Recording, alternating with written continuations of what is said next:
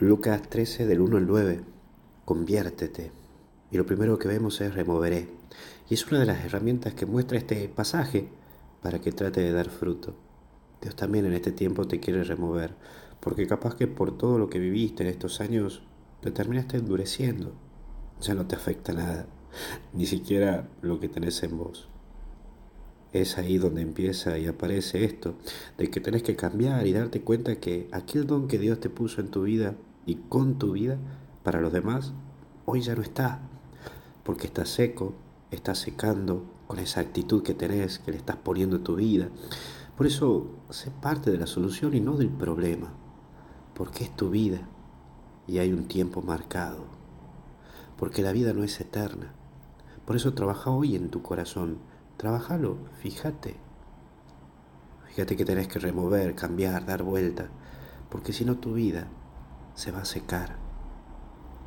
Pero también hay una segunda característica, abonar. Y aparte de remover, es necesario añadir a tu vida ese algo que le da potencia, que dé un giro, un cambio a este todo que estás viviendo.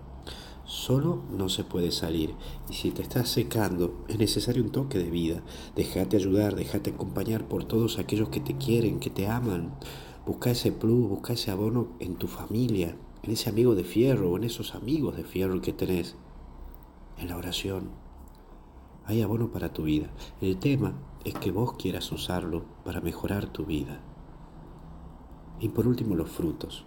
Y en esta vida tenemos que generar, no podemos andar de brazos cruzados o a la espera de que otros sean los que tengan que resolverme la vida. Somos nosotros quienes caminamos en esta vida, somos nosotros los que luchamos por tal.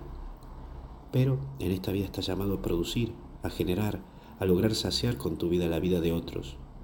Capaz que me decís, pero si ya estoy grande y enfermo, también así podés producir, dándote todo cada día, poniéndole buena onda a lo que hagas. Dios te da un tiempo y aprovecha ese tiempo, pues sabes que vos podés dar y saciar la vida de otros. Que Dios te bendiga, te acompañe y te proteja en el nombre del Padre, del Hijo y del Espíritu Santo y con Jesús. Hasta el cielo no paramos. Cuídate.